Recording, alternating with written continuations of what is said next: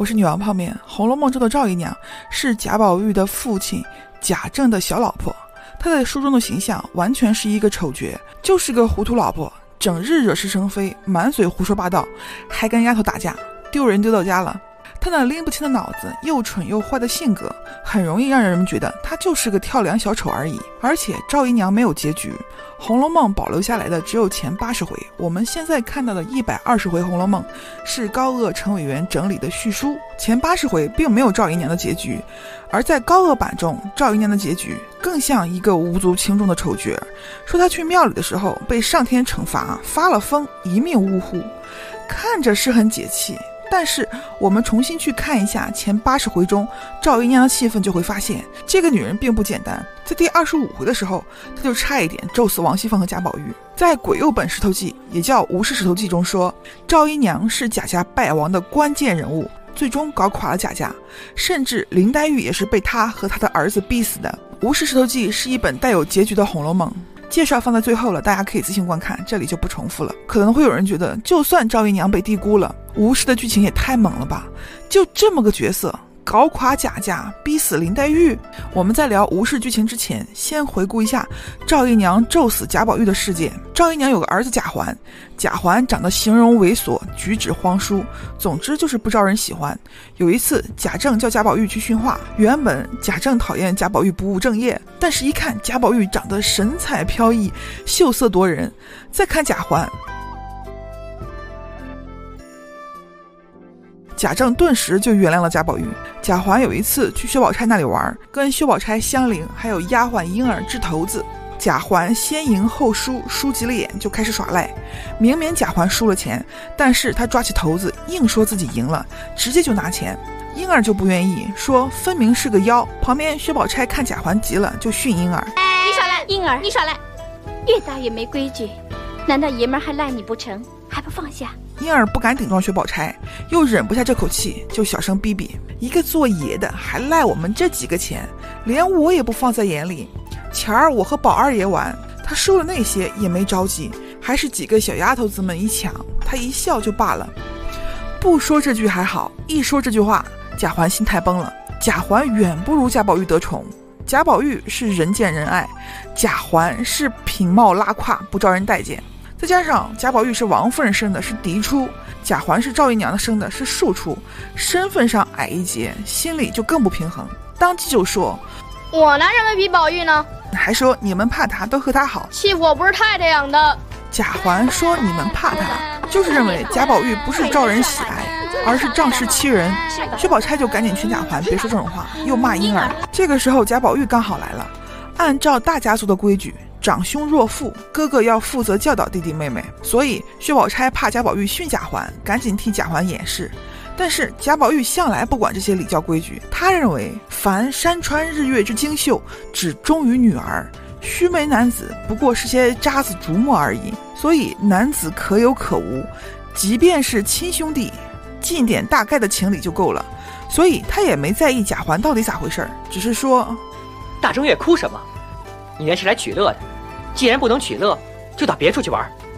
你哭一阵就能取乐了。去，到别处玩去。去吧。原文贾宝玉口气没有这么强硬，他只是劝贾环。劝完之后说：“不如快去为是。”贾环就这样回去了。赵姨娘看他就问：“又是哪里垫了窝踹来了？”贾环不说自己耍赖，反咬一口说：“同宝姐姐玩的。”婴儿欺负我，赖我的钱，宝哥哥就撵我回来了。赵姨娘就啐他：“嘿！”谁叫你上高台攀去了？下流没脸的东西，哪里玩不得？谁叫你到人家跟前去讨媒去？赵姨娘这话完全是挑唆贾环。贾宝玉只是不愿和男人多说话，并没有看不起贾环。另外，探春也是赵姨娘生的，大观园里的兄弟姐妹从没瞧不起探春。王熙凤也说过，在王夫人心里，对探春和宝玉是一样的，只是因为赵姨娘上天入地的瞎搅和。王夫人只能表面上对探春淡淡的，但是赵姨娘不想自己的问题，就觉得别人歧视她、欺负她，高声的骂贾环。刚好王熙凤路过窗外，听了赵姨娘的话，就在外面说：“大正月里这又是怎么了？环兄弟是小孩子，你跟他说这些干什么？凭他有什么错？还有老爷太太管呢。他现在是主子，你就大口啐他，他好不好与你什么相干？环兄弟，快出来！赵姨娘本来就怕王熙凤，又让王熙凤堵得没话说，躲在屋里不敢出声。贾环更怕王熙凤，只能乖乖出来。你也是个没气性的，叫这些人教的歪门邪义、虎妹子霸道的，自己不尊重，要往下流走，安着坏心眼还怨人家偏心。你输了多少钱？就这个赖皮样！一二百。呸！亏你还是个爷们儿，去取一条钱来，把他送到姑娘那边玩去。是。你明儿再这样，我先打了你，再打发人告诉学堂里，皮不接了你的。为你不尊重，你哥哥恨得牙根痒痒。要不是我拦着，窝心脚早把你肠子踹出来了。去吧。贾环就拿钱去找迎春等人玩了。《红楼梦》这一段剧情充分描绘了赵姨娘和贾环在贾家的生活状态：心术不正，小人长戚戚。后来贾环下了学，王夫人教他抄个《金刚经》，贾环得了意，开始拿枪做事，一会儿叫彩云倒茶，一会儿叫玉串捡蜡烛。丫鬟们平时就很烦他，都不搭理他，只有彩霞给他倒了茶，悄悄说：“你安分点吧，何苦讨这个嫌那个厌的。”彩霞是真的对贾环好，但是贾环丝毫不领情，说：“我也知道你别哄我，如今你和宝玉好，把我不搭理，我也看出来了。”彩霞咬着嘴唇，向贾环手上戳了一指头，说道：“你这个没良心的，狗咬吕洞宾，不识好人心。”过了一会儿，王熙凤和贾宝玉来了，贾宝玉喝了酒，王夫人叫他躺着歇会儿，又让彩霞拍他。彩霞拍的时候，对贾宝玉淡淡的，不爱搭理，眼睛只向贾环那边看。贾宝玉见他这样，就拉着他手，笑着说：“好姐姐，你也理我理呢。”贾环平时就恨贾宝玉，现在又看他和彩霞闹，更按不下这口毒气。而且贾环一直想暗中算计贾宝玉，只是不得下手。现在离得近，就要用灯油烫瞎贾宝玉的眼睛。大家注意。如果只看八七版电视剧，可能会觉得贾环只是想烫一下贾宝玉而已。实际上，原文写贾环的目的很明确，他就是要用热油烫瞎贾宝玉的眼睛。贾环故意装失手，把蜡烛往贾宝玉哎呦，推。哎呦，哎呦，哎呦，宝玉！只听宝玉哎呦了一声，满屋众人唬了一跳。只见宝玉满头满脸都是油。虽然没有烫到眼睛，但是烫出了一溜燎泡。王夫人又气又急，骂贾环。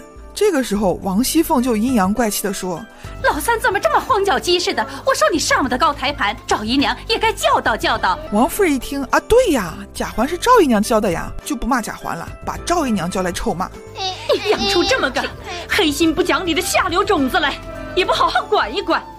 我几次三番不理论，你们得了意了。”越发上来了。赵姨娘虽然对王熙凤和贾宝玉又愤恨又嫉妒，但是不敢声张，只能忍气吞声替贾宝玉收拾。王夫人又担心贾母知道怎么办。这个时候，贾宝玉还想替贾环掩饰，说明老太太问，就说我自己烫的罢了。王熙凤立马又阴阳怪气地说，便说自己烫的，也要骂人为什么不小心看着，叫你烫着了。横竖有一场气声，道明凭你怎么说去吧。王熙凤一直在话里话外的挤兑赵姨娘。这件事之后，紧接着马道婆来贾家请安。马道婆是个神婆子，专门在富贵人家宣扬封建迷信，骗香火钱。马道婆先从贾母那里忽悠了一些钱，然后来找赵姨娘。赵姨娘虽然不招人待见，但是有一群狐朋狗友，很多贾家婆子还有马道婆，经常跟她一起串闲话。马道婆来的时候，给赵姨娘要点零碎段子做鞋面。太巧了，我正没了鞋面子了。你瞧瞧那里头，还有哪块是成样的？成了样的东西也不能到我手里来。赵姨娘也在马道婆这里供了神，但她觉得供的不够，跟马道婆抱怨说自己心有余而余额不足。马道婆就说将来贾环大了，有一官半职就有钱了。但是赵姨娘不这么想，说爸爸别再说起，如今就是这个样，我们娘们能跟得上这屋里哪个？有了个宝玉，竟像得了个活龙。宝玉是个孩子，倒也罢，只是我就不服这个主。你指的莲二奶奶？哎呦，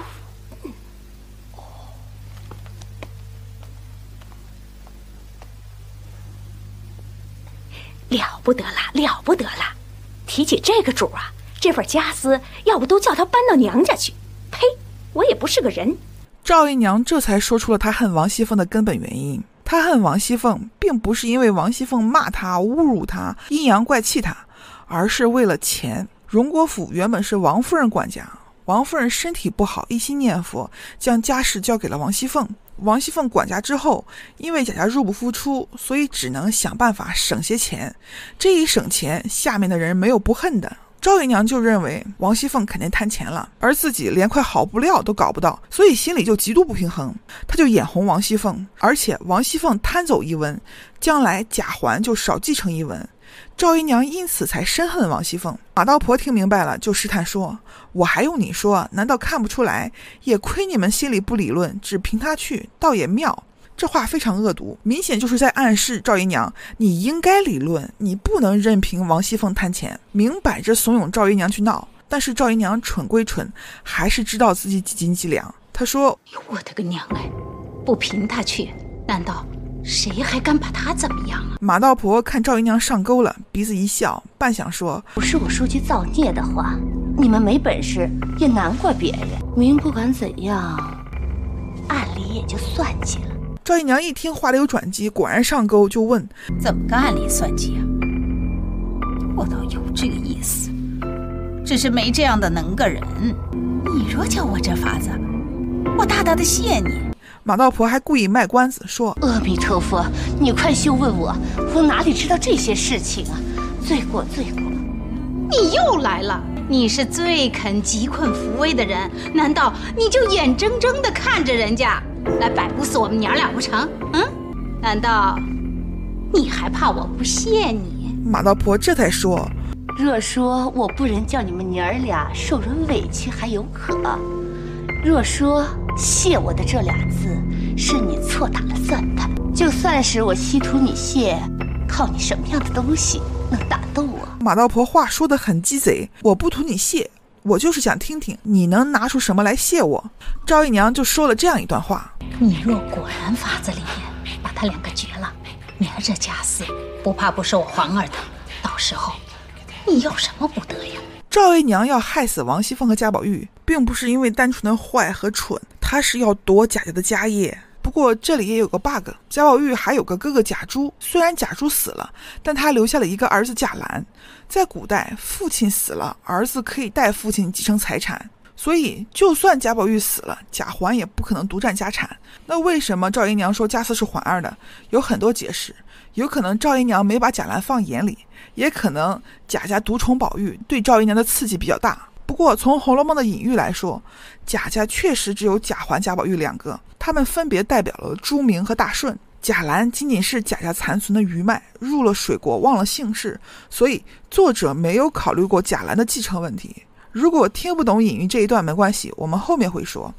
我们接着说赵姨娘，她虽然蠢笨，但是利欲熏心，不择手段，为了夺贾家的家业，不惜害人性命，要王熙凤和贾宝玉死。马道婆听了之后，又问：“到时候事情已经办妥了，又无凭据，你还能理我吗？你？”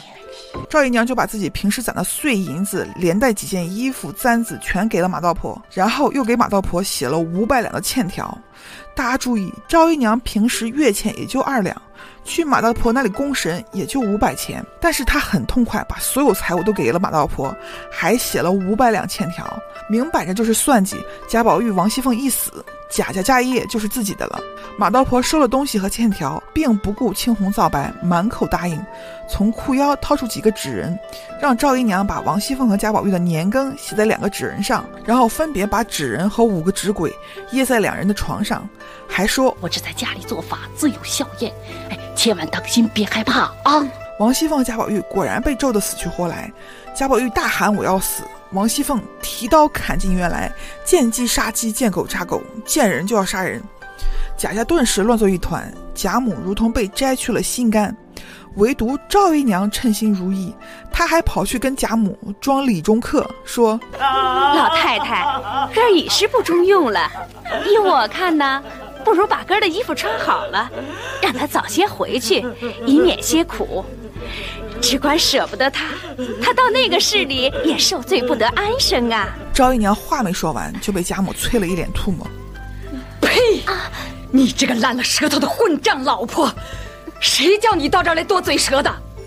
你怎么知道他不中用了？你怎么知道他到那个市里就不得安生啊？与你有什么好处？你别做梦！宝玉死了，我只和你们要命。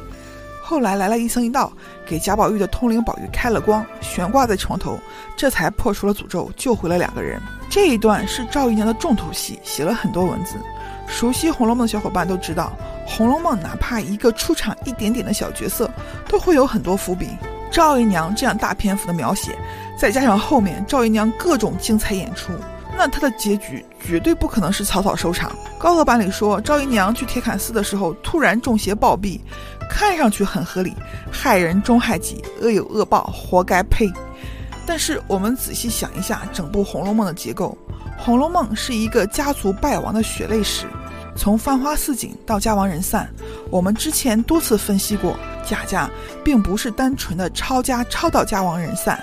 探春说过这样一句话：“这样大族人家，若从外头杀来，一时是杀不死的，必须先从家里自杀自灭起来，才能一败涂地。”另外，《红楼梦》开头“甄士隐解好了歌”也有相关剧透：“乱哄哄，你方唱罢我登场，反认他乡是故乡。”甚荒唐！到头来，都是为他人做假衣裳。这句话的意思非常明白：贾家是陷入了内讧，自杀自灭，最后便宜了外人。那么内讧的话，是谁内讧？自杀自灭是谁自杀自灭？我们再回过头想想。赵姨娘在第二十五回贾家还没乱套的时候，就已经有杀人争家产的心了。那么八十回后，贾家接连遭受打击，内部矛盾爆发，赵姨娘会怎么样？高恶版里赵姨娘突然中邪死了，是不是有些奇怪？《无事石头记》中的赵姨娘要生猛得多。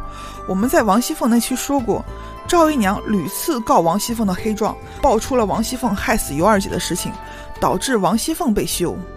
贾探春那期我们也说过，赵姨娘搅黄了贾探春的婚事，最终探春被朝廷派去远嫁和亲。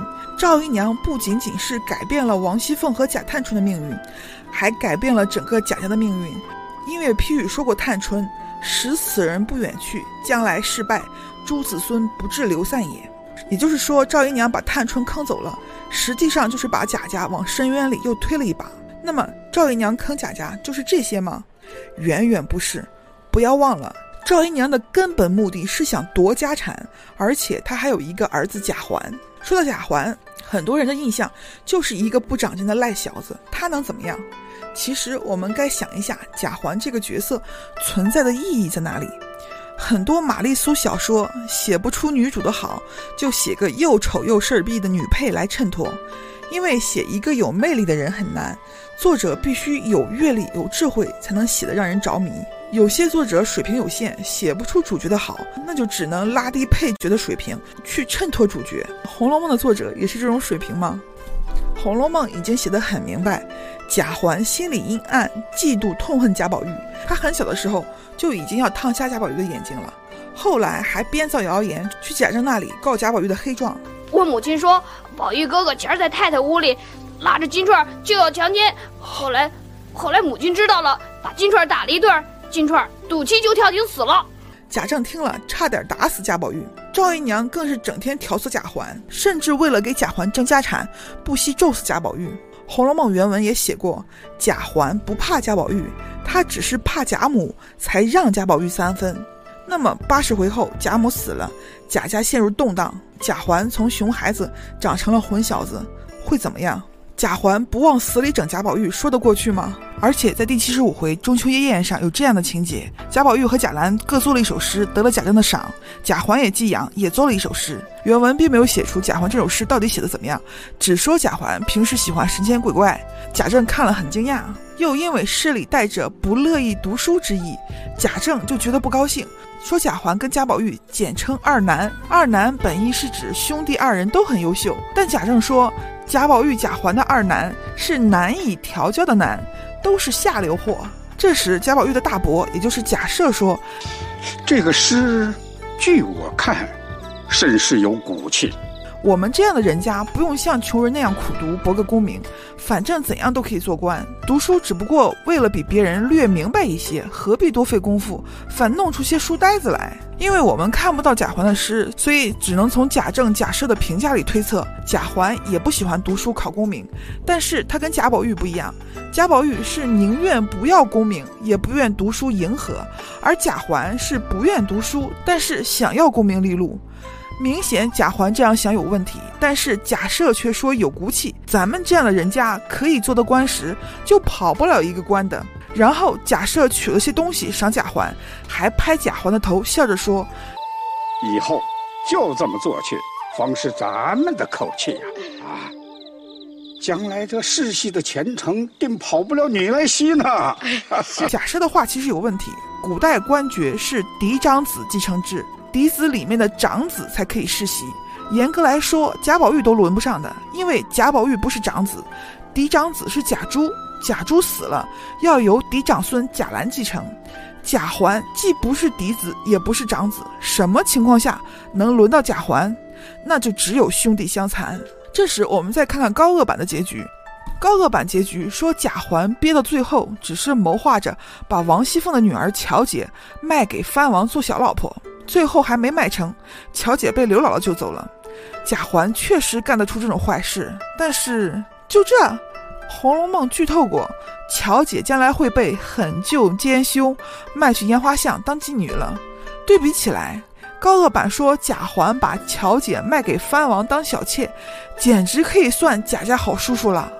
哪怕玛丽苏的文也知道逐渐加深矛盾，让女配跟女主的冲突一步一步升级，最后推向高潮。结果高鹗版赵姨娘母子一个啥也没干，突然暴毙；一个憋半天就卖了个乔姐，不奇怪吗？在吴氏里面，赵姨娘和贾环的剧情是这样的：说赵姨娘整日搅闹贾家，想要夺权；贾环也想要弄死贾宝玉。结果没想到马道婆扎小人的事儿败露了，赵姨娘只能带着贾环离开了贾家。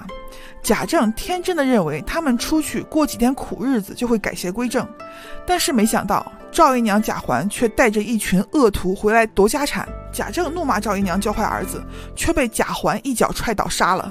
贾家顿时乱了套，贾环带人打杀一阵，没占到便宜，就绑走了贾宝玉。剧情原地起飞。可能有小伙伴觉得《吴氏石头记》写成《水浒传》了，也有小伙伴认为贾环干不出这种事。其实我们前面分析过，《红楼梦》的结局是天下大乱，饥荒四起，遍地流寇。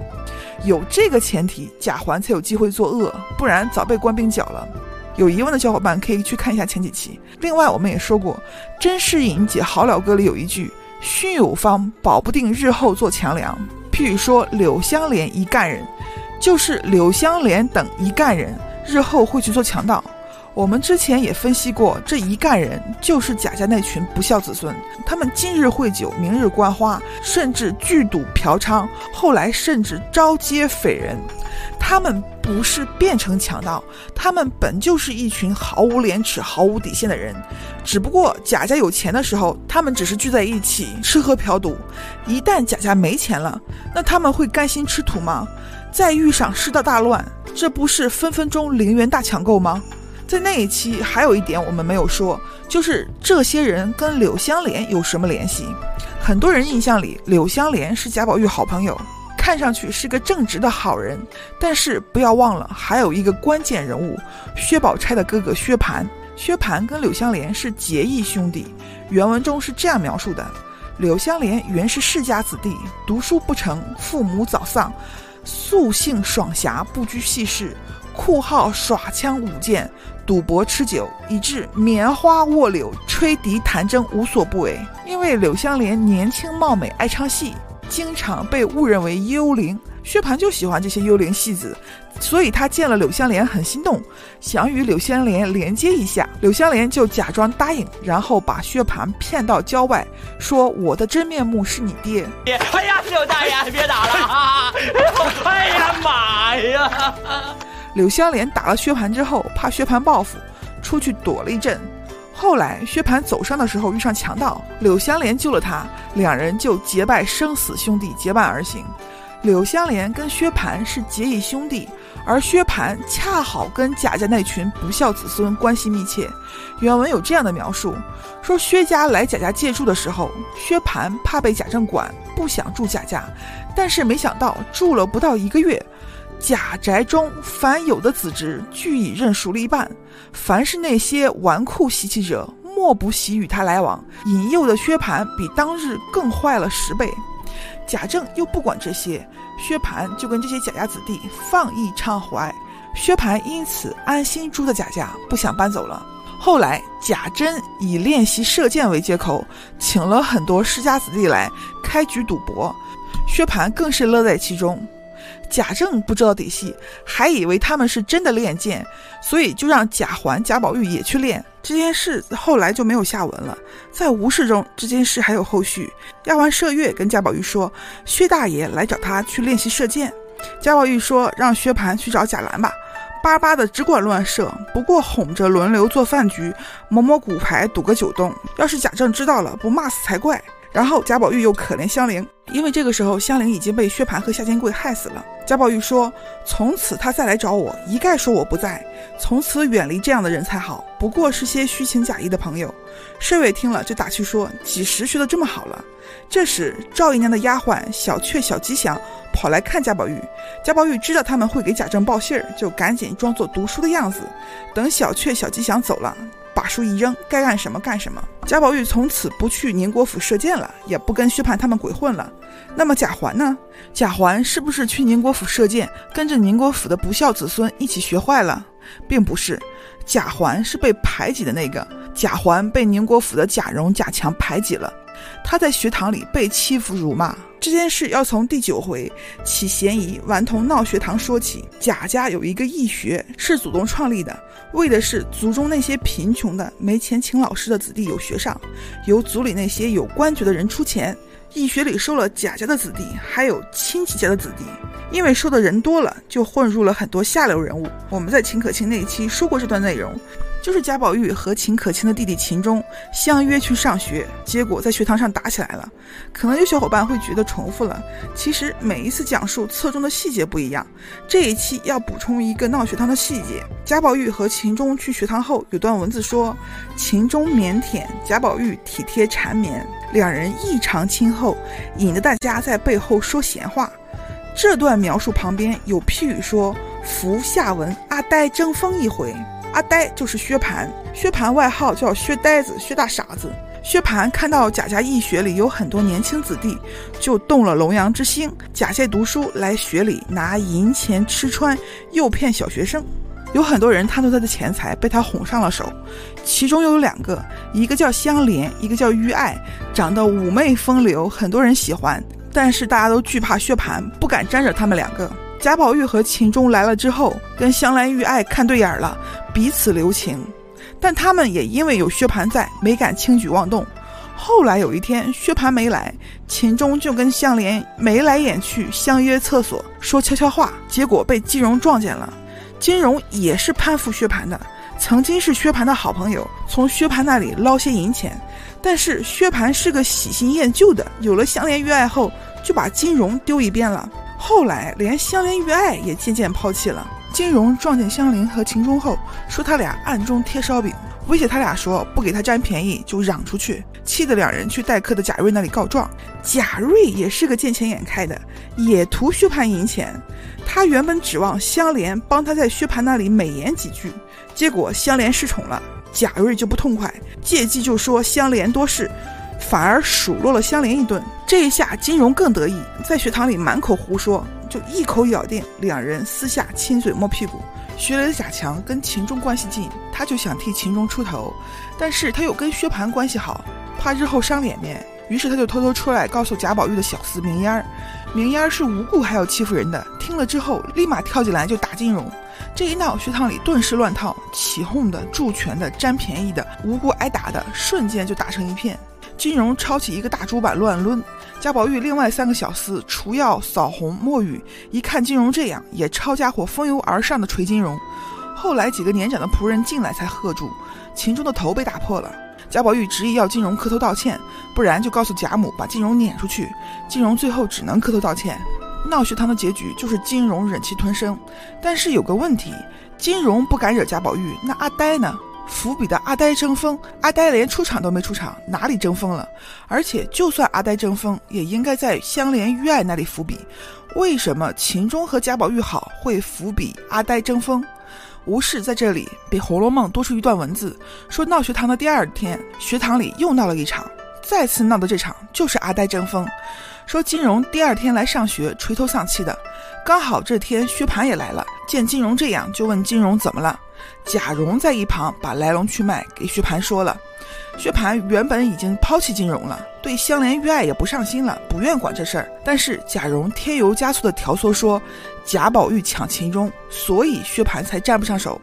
一听秦钟，薛蟠就怒了：“我他妈不是你的真命天子！”吴氏里写，薛蟠也喜欢秦钟，待秦钟非常尽心，但是秦钟不理他，见了他就躲。所以一听秦钟，薛蟠心里不爽，决定大闹一场出口气。他先找到明烟儿，指着鼻子骂：“你小子敢打我兄弟，反了天了！今天不打你个脑袋开花，我不姓薛。”贾宝玉看了，赶紧去拦，薛蟠就朝明烟儿扔了本书，结果砸在了贾军脑袋上。然后薛蟠又去抓秦钟，指责他打金荣，勾引宝玉，勾引香莲。秦钟辩解说：“我没有，我不是，别瞎说。”薛蟠不听，上去掐秦钟脖子。贾宝玉在一旁气得喊：“薛大哥也不顾这边情谊，只管打人，回去我告诉宝姐姐去。”一提薛宝钗，薛蟠如醍醐灌顶，顿时垂下头来，一声不吭地回自己座位上了。这里就是吴氏完整的阿呆争锋的剧情。吴氏这段文字不仅补上了阿呆争锋，也解释了薛宝钗的一句话。《红楼梦》原文的第三十四回，薛宝钗跟贾宝玉说：“难道我就不知道我的哥哥素日姿心纵欲，毫无防范的那种心性？当日为一个秦钟还闹得天翻地覆。如果没有吴氏这段文字，薛宝钗这句话没头没脑。有了吴氏之后。”阿呆争锋和薛宝钗的话就很清楚了。我们接着说吴氏里八十回后的剧情。第八十一回的时候，王夫人让贾宝玉去上学，贾政一听就来气，说想起当年的事儿就扎心。明儿住着主子闹学堂，薛家孩子争风吃醋，一铺狼烟都是什么？还不如在家读书，就没让贾宝玉去。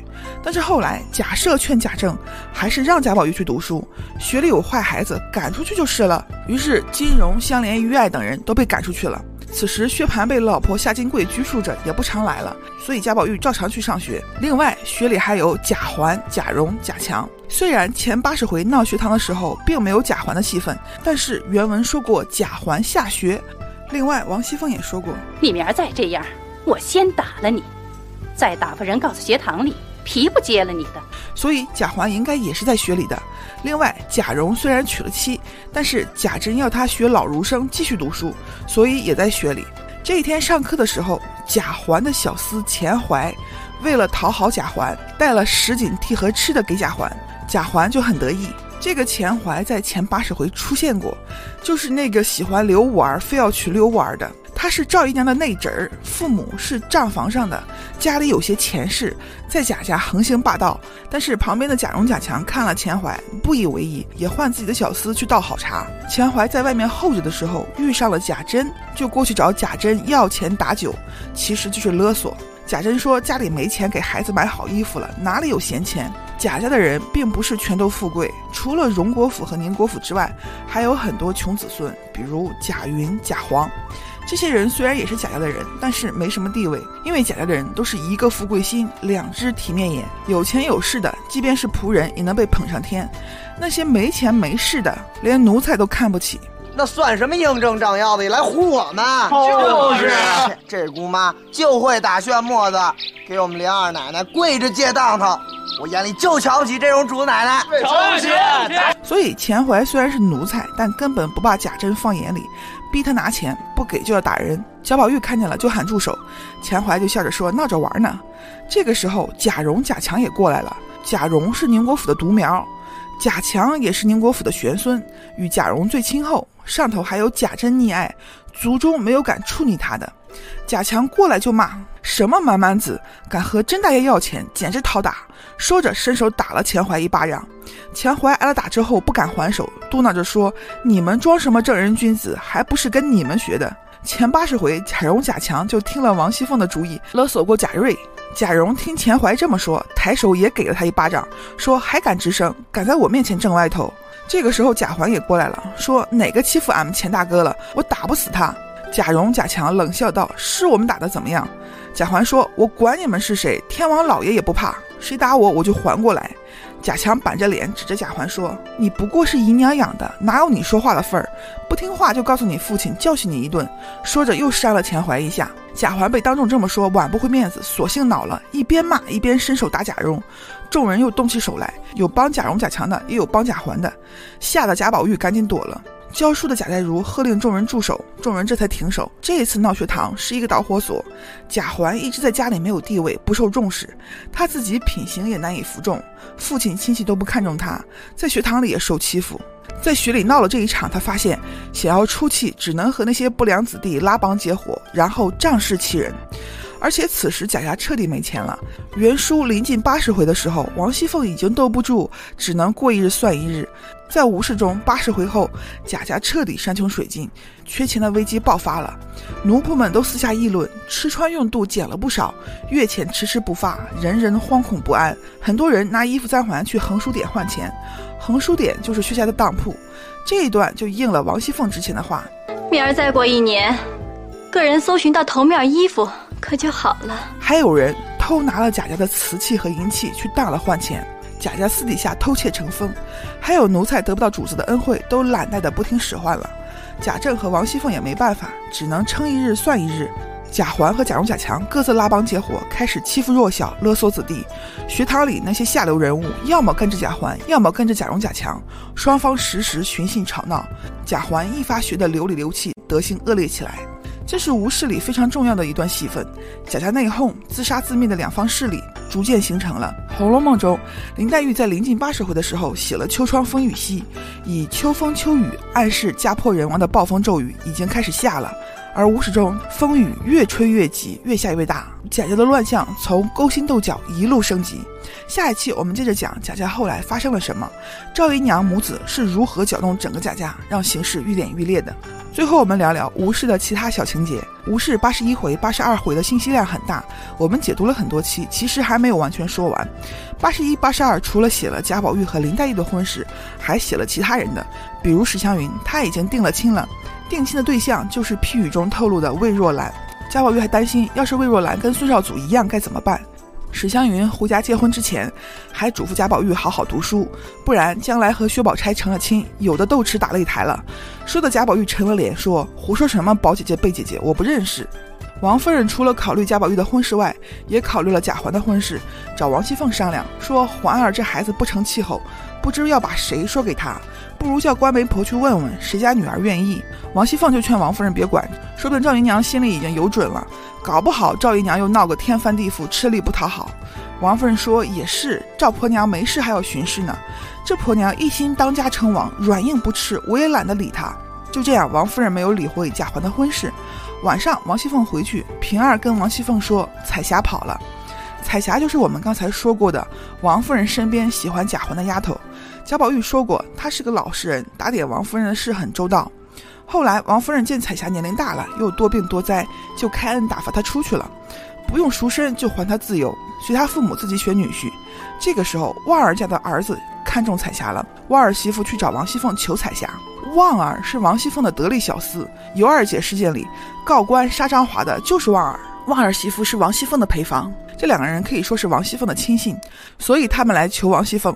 王熙凤听了之后，让旺儿媳妇直接去提亲，结果被彩霞家里拒绝了。旺儿媳妇又来找王熙凤，王熙凤的老公贾琏就说：“这是什么大事儿？比彩霞好的多着呢。”旺儿媳妇就说：“爷虽如此说，连他们都瞧不起我们，那别人就越发看不上我们了。奶奶又说她必肯的，谁知白讨了个没趣儿。”若论那孩子倒不错，据我素日私言试他，他心里倒没什么说的，只是他老子娘两个老东西，心太高了些。话里话外就是说彩霞家不给王熙凤面子，这一下戳动了王熙凤和贾琏，贾琏就答应找人再去说。到了晚上，王熙凤不等贾琏，自己先把彩霞母亲叫来提亲了。彩霞母亲满心的不愿意，但是见王熙凤亲自跟她说是何等体面，便心不由意的满口答应了。后来王熙凤问贾琏说了没，结果贾琏说原本要说的，但是听说旺儿的儿子吃酒赌钱无所不至，大不成人，所以打算管教两日再给他老婆。王熙凤听了就说：“我们王家的人连我还不中你们的意呢，何况奴才呢？”还特意说自己已经跟彩霞母亲说好了，彩霞母亲欢天喜地应了。贾琏一听这样，也就没再阻拦，只说让旺儿好生管儿子就行了。彩霞那边心里还惦记着贾环，又听说旺儿的儿子酗酒赌博，容颜丑陋，啥也不会干，就很着急，害怕母亲被王熙凤逼着答应，就让妹妹去找赵姨娘问赵姨娘的主意。赵姨娘素日深与彩霞契合，巴不得把彩霞给贾环，自己也有个臂膀。没想到王夫人把彩霞放出去了。赵姨娘其实也让贾环去要过，结果贾环一来不好意思开口，二来觉得不过是个丫头，没了彩霞将来自然还有，一直不肯去。赵姨娘没办法，又舍不得彩霞，就自己跑去求贾政。结果贾政说：“急什么？再念一两年的书也不迟。”他已经看好两个丫头了，一个给宝玉，一个给贾环。这时赵姨娘就说：“宝玉已经有了二年了，老爷还不知道。”赵姨娘这话指的就是袭人。王夫人相中了袭人，但是贾政也不同意，说要等两年。王夫人就自己掏钱，先给袭人把月钱涨到了姨娘的水平。赵姨娘要不了彩霞，就打算把袭人捅出来。贾政就问谁给的？这里再写下去就要写破袭人的事儿了。但是作者耍了个滑头，说赵姨娘刚要说，突然外面一声响，不知何物，大家吃了一惊不小。要知端地，且听下回分解。那就看下回呗。结果下回开头说，原来是窗户没扣好掉下来了。赵姨娘骂了丫头几句，自己带领丫鬟上好了，回来打发贾政安歇了。贾政睡觉了，再没问这件事情。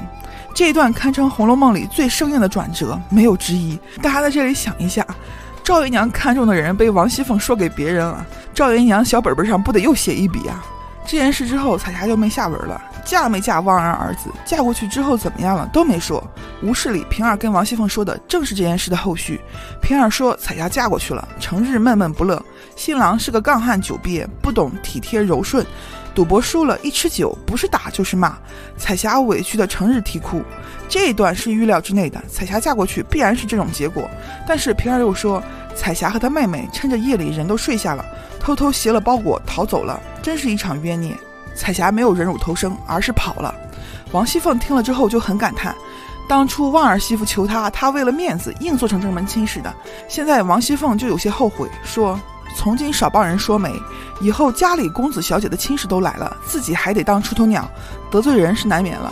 什么时候能少操这些费心，暗暗生生的百事不问呢？彩霞逃走之后去了哪里？吴氏没有说。但是日后赵姨娘和贾环带人冲进荣国府，四处杀人的时候，彩霞和妹妹又出现了。他们假意投靠赵姨娘，然后私下里偷偷帮众人逃避。后来彩霞还遇到了旺儿一家，彩霞不计前嫌放他们走了。旺儿家一走，赵姨娘就察觉彩霞不对劲。彩霞知道逃不了了，就怒斥赵姨娘说：“我当年在奶奶身边，有什么好处都不忘给你留一点。如今你们竟变成了歹毒没人伦的孽障狗贼，真真辜负了我一片忠心。”赵姨娘和贾环听了大怒，赐死了彩霞姐妹。其实除了彩霞，王夫人身边还有一个丫鬟彩云，彩云也和贾环好。我告诉你个巧宗，你往东小院里头去拿黄哥。和彩云去，这么巧合就让人怀疑彩霞、彩云是不是一个人？是不是笔误写错了？因为彩云、彩霞的繁体很接近，八七版就直接把他们拍成了一个人。而吴氏里很明确，彩霞、彩云不是一个人。彩霞放走了旺儿一家，被赵姨娘杀了；而彩云是为了保护林黛玉，被赵姨娘杀的。虽然彩云、彩霞有各自的结局，但是吴氏最后的情榜上只有彩云，没有彩霞，这就让人很挠头。彩云、彩霞到底是怎么回事？等说到吴氏后面的剧情，我们再一起聊聊彩云。感兴趣的小伙伴，请不要忘了收藏加关注。有硬币的话，给投两个吧。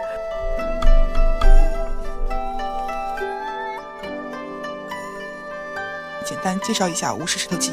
前几期的介绍都是整理的网上信息，后来何丽丽本人给我提供了关于这本书的确切来历。何丽丽原名赵文熙，祖父是国民党军医赵玉清先生，祖母是随行护士。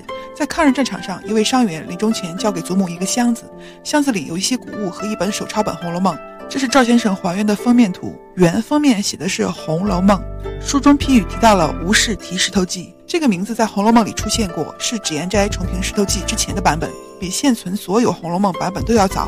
里面有很多文字跟我们现在看到的《红楼梦》不一样。赵先生年轻时有人要借这本《红楼梦》，祖母怕弄丢，就让赵先生抄了一份借出去。结果后来原书丢了，抄书笔记却一直保留到现在。二零零八年，赵先生根据笔记复原了这本《石头记》，并且在网上公布了八十回后的内容。这就是我们看到的《无事石头记》，也叫鬼游本《石头记》。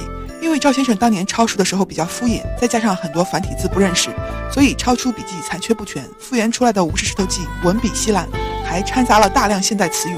但是这个版本依旧引起了巨大影响，因为其中很多情节惊人的契合原著。《光明日报》虽然说它的情节不是一般人能造出来的，可能有真本存在，但同时也曝光了它某些批语造假。